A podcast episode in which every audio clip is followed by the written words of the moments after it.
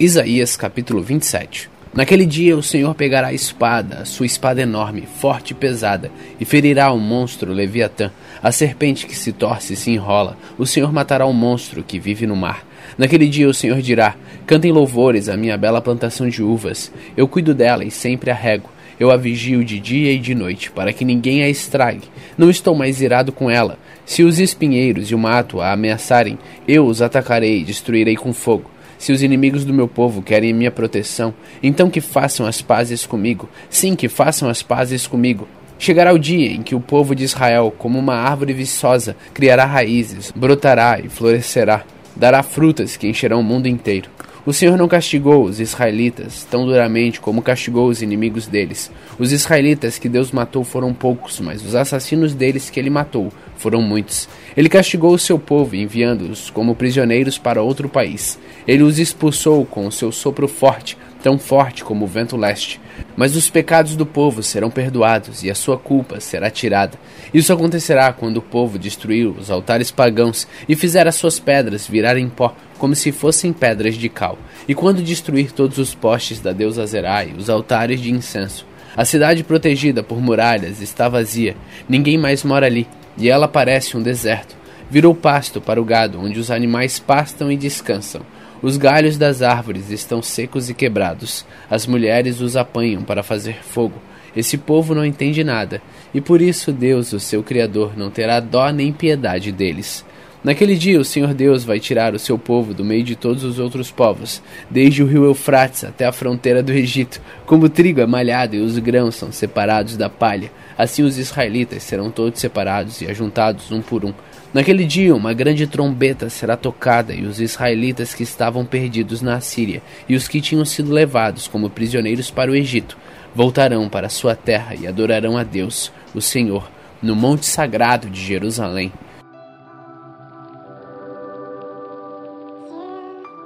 Isaías capítulo 28 Ai de Samaria, orgulho e coroa dos bêbados de Israel.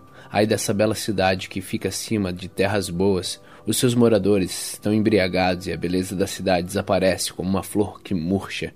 O Senhor vai enviar um homem forte e valente. Ele virá como uma chuva de pedra, como uma tempestade destruidora, como violentas trombas de água. Ele arrasará tudo. Samaria, orgulho e coroa dos bêbados de Israel, será pisada e pela cidade que fica acima das terras boas, cuja beleza desaparece como uma flor que murcha. Será como o primeiro figo maduro do verão. Logo que amadurece, alguém o apanha e come. Naquele dia, o Senhor Todo-Poderoso será como uma bela coroa de flores para a gente do seu povo que ficar com vida. Aos juízes, ele dará o desejo de fazer justiça, e aos que defendem a cidade contra o inimigo, ele dará coragem. Mas há outros que também andam tontos por terem bebido muito vinho, que não podem ficar de pé por causa das bebidas. São os sacerdotes e os profetas que vivem embriagados e tontos. Os profetas, quando recebem visões de Deus, estão bêbados. E os sacerdotes também, quando julgam os casos no tribunal. As suas mesas estão cobertas de vômito, e não há um só lugar que esteja limpo. Eles falam mal de mim e perguntam: quem é que este profeta está querendo ensinar? Será que ele pensa que vai explicar a mensagem para nós? Será que nós somos bebês desmamados há pouco tempo? Ele está pensando que nós somos crianças e quer nos ensinar o beabá. Se vocês não quiserem ouvir o que eu digo, então o Senhor falará com vocês por meio de estrangeiros que falam uma língua estranha. Há tempo eu disse a vocês: Deus lhe dará descanso, ele lhe dará segurança. Aqui vocês estarão seguros. Mas vocês não quiseram ouvir. Por isso o Senhor vai ensinar-lhes o beabá, como se vocês fossem crianças. Então vocês tentarão andar mais, cairão de costas, serão feridos, cairão em armadilhas e serão presos. Autoridades de Jerusalém, homens orgulhosos que governam esse povo, escutem a mensagem de Deus, o Senhor. Vocês dizem: Fizemos um acordo com a morte, já combinamos tudo com o mundo dos mortos. Portanto, quando vier a terrível desgraça, nós não sofreremos nada. Mas vocês estão confiando em mentiras e pensam que a desonestidade os protegerá. Por isso o Senhor Deus diz: Estou colocando em Sião uma pedra, uma pedra preciosa que eu escolhi, para ser a pedra principal do alicerce. Nela está escrito isto: Quem tem fé não tem medo. Como prumo usarei a justiça e a honestidade será minha medida. Os abrigos que vocês confiam não são seguros. Eles serão destruídos por chuvas de pedra, serão arrasados por trombas de água. O acordo que vocês fizeram com a morte será anulado, E o que vocês combinaram com o mundo dos mortos será desfeito. E quando chegar a terrível desgraça, ela os arrastará como se fosse uma enchente. Todas as vezes que chegar ela, os arrastará. Chegará todos os dias, de manhã e de noite, quando a mensagem de Deus trará um novo pavor.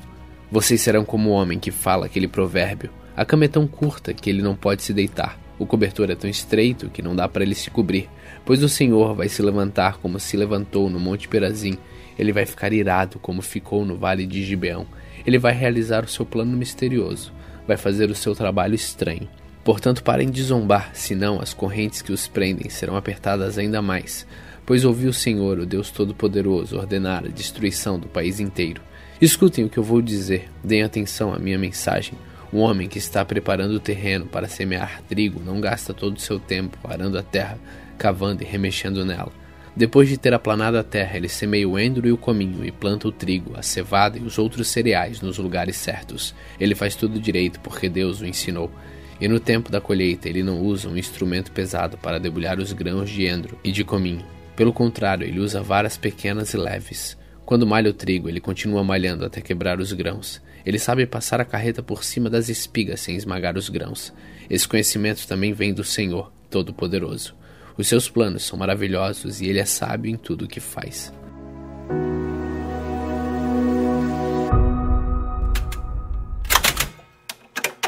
Salmos capítulo 83 Ó Deus, não fiques em silêncio, não te cales, nem fiques parado, ó Deus. Olha, os teus inimigos se agitam e aqueles que te odeiam estão se revoltando. Eles estão fazendo planos traiçoeiros contra o seu povo, estão tramando contra aqueles que tu proteges. Eles dizem: Venham, vamos destruir Israel, para que o nome desse povo seja esquecido para sempre.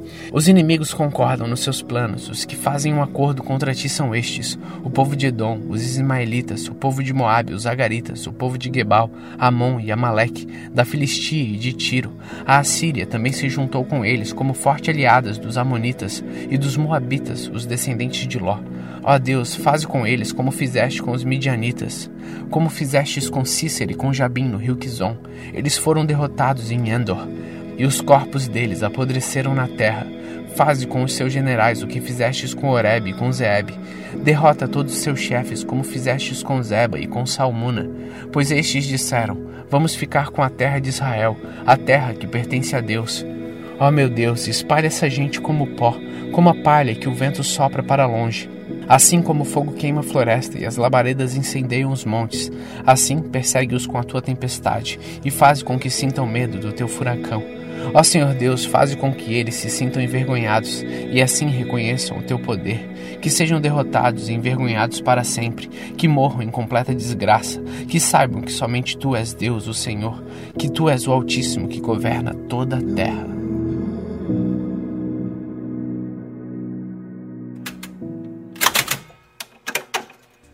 Atos capítulo 5 Mais um homem chamado Ananias, casado com uma mulher que se chamava Zafira, vendeu um terreno e só entregou uma parte do dinheiro aos apóstolos, ficando com o resto. E Zafira sabia disso. Então Pedro disse a Ananias: Por que você deixou Satanás dominar o seu coração? Por que mentiu para o Espírito Santo? Por que você ficou com uma parte do dinheiro que recebeu pela venda daquele terreno? Antes de você vendê-lo, ele era seu, e depois de vender, o dinheiro também era seu. Então por que resolveu fazer isso? Você não mentiu para seres humanos, mentiu para Deus.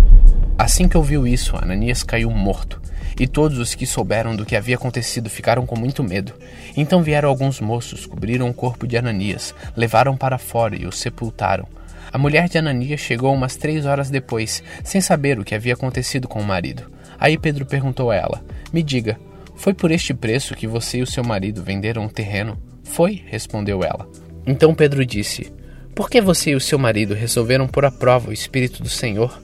Os moços que acabaram de sepultar o seu marido já estão lá na porta e agora vão levar você também. No mesmo instante, ela caiu morta aos pés de Pedro. Os moços entraram e, vendo que ela estava morta, levaram o corpo dela e sepultaram ao lado do marido. E toda a igreja e todos aqueles que souberam disso ficaram apavorados. Os apóstolos faziam muitos milagres e maravilhas entre o povo, e os seguidores de Jesus se reuniam no alpendre de Salomão. Ninguém de fora tinha coragem de se juntar ao grupo deles, mas o povo falava muito deles. Uma multidão de homens e mulheres também creu no Senhor e veio aumentar ainda mais o grupo. Por causa dos milagres que os apóstolos faziam, as pessoas punham os doentes nas ruas, em camas e esteiras. Faziam isso para que quando Pedro passasse, pelo menos a sua sombra cobrisse alguns deles. A multidão vinha das cidades vizinhas de Jerusalém, trazendo seus doentes e os que eram dominados por espíritos maus, e todos eram curados. Então o grande sacerdote e todos seus companheiros, que eram do partido dos saduceus, ficaram com inveja dos apóstolos e resolveram fazer alguma coisa. Prenderam os apóstolos e os puseram na cadeia.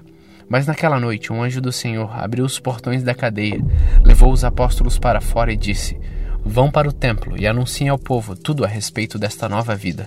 Os apóstolos obedeceram e no dia seguinte, bem cedo, entraram no pátio do templo e começaram a ensinar. Então o grande sacerdote e os seus companheiros chamaram os líderes do povo para uma reunião do conselho superior. Depois mandaram que alguns guardas do templo fossem buscar os apóstolos na cadeia. Porém, quando os guardas chegaram lá, não encontraram os apóstolos. Então voltaram para o lugar onde o conselho estava reunido e disseram: nós fomos até lá encontramos a cadeia bem fechada e os guardas vigiando os portões, mas quando os abrimos, não achamos ninguém lá dentro. Quando o chefe dos sacerdotes e o chefe da guarda do templo ouviram isso, ficaram sem saber o que pensar sobre o que havia acontecido com os apóstolos. Nesse momento chegou alguém dizendo: Escutem, os homens que vocês prenderam estão lá no pátio do templo ensinando ao povo.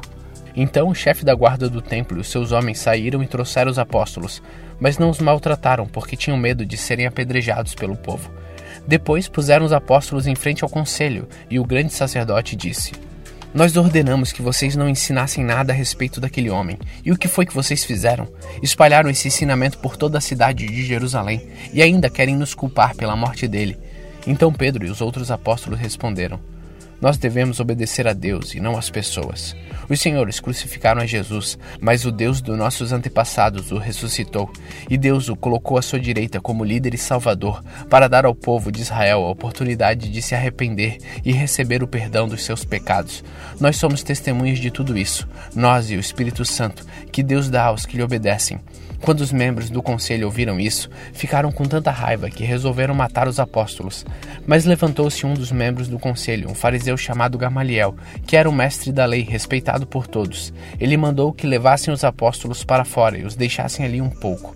Então disse ao conselho: Homens de Israel, cuidado com o que vão fazer com estes homens. Há pouco tempo apareceu um homem chamado Teudas, que se dizia muito importante e com isso conseguiu reunir 400 seguidores. Mas ele foi morto Todos os seus seguidores foram espalhados e a revolta dele fracassou. Depois disso apareceu Judas, o galileu, na época do recenseamento. Este homem também conseguiu juntar muita gente, mas foi morto, e todos os seus seguidores foram espalhados. Portanto, neste caso de agora, não façam nada contra estes homens. Deixem que vão embora, porque, se este plano ou este trabalho vem de seres humanos, ele desaparecerá. Mas se vem de Deus, vocês não poderão destruí-lo, pois neste caso estariam lutando contra Deus. E o conselho aceitou a opinião de Gamaliel. Então chamaram os apóstolos e os chicotearam, e aí mandaram que nunca mais falassem nada a respeito de Jesus. Depois os soltaram. Os apóstolos saíram do conselho muito alegres, porque Deus havia achado que eles eram dignos de serem insultados por serem seguidores de Jesus. E todos os dias no pátio do templo e de casa em casa, eles continuavam a ensinar e anunciar a boa notícia a respeito de Jesus, o Messias. Atos capítulo 6 Algum tempo depois, o número de judeus que se tornaram seguidores de Jesus aumentou muito, e os que tinham sido criados fora da terra de Israel começaram a se queixar dos que tinham sido criados em Israel. A queixa deles era que as viúvas do seu grupo estavam sendo esquecidas na distribuição diária do dinheiro. Então os doze apóstolos reuniram todo o grupo de seguidores e disseram: Não está certo nós deixarmos de anunciar a palavra de Deus para tratarmos de dinheiro. Por isso, irmãos, escolham entre vocês sete homens de confiança, cheios do Espírito Santo e de sabedoria, e nós entregaremos este serviço a eles. Assim, nós poderemos continuar usando todo o nosso tempo na oração e no trabalho de anunciar a palavra de Deus. Todos concordaram com a proposta dos apóstolos, então escolheram Estevão, um homem cheio de fé e do Espírito Santo, e também Filipe, Prócoro, Nicanor, Timon, Parmênias e Nicolau de Antioquia, um não-judeu que antes tinha se convertido ao judaísmo. Esses homens foram levados aos apóstolos, que oraram e puseram as mãos sobre a cabeça deles. A palavra de Deus continuava a se espalhar. Em Jerusalém, o número dos seguidores de Jesus crescia cada vez mais, e era grande o número de sacerdotes judeus que aceitavam a fé cristã. Estevão, um homem muito abençoado por Deus e cheio de poder, fazia grandes maravilhas e milagres entre o povo. Mas ficaram contra ele alguns membros da Sinagoga dos Homens Livres, que era a sinagoga dos judeus que tinham vindo da cidade de Cirene e Alexandria. Estes e outros judeus da região da Sicília e da província da Ásia começaram a discutir com Estevão, mas o Espírito de Deus dava tanta sabedoria a Estevão que ele ganhava todas as discussões. Então eles pegaram algumas pessoas para dizerem: Nós ouvimos este homem dizer blasfêmias contra Moisés e contra Deus. Dessa maneira, eles atiçaram o povo, os líderes e os mestres da lei. Depois foram e agarraram Estevão e o levaram ao conselho superior. Então arranjaram alguns homens para dizerem mentiras a respeito dele. Essas pessoas afirmaram o seguinte: Este homem não para de falar contra o nosso santo templo e contra a lei de Moisés. Nós ouvimos quando ele dizia que esse Jesus de Nazaré vai destruir o templo e mudar todos os costumes que Moisés nos deu. Todos os que estavam sentados na sala do conselho superior olhavam firmemente para Estevão e viram que o rosto dele parecia o rosto de um anjo.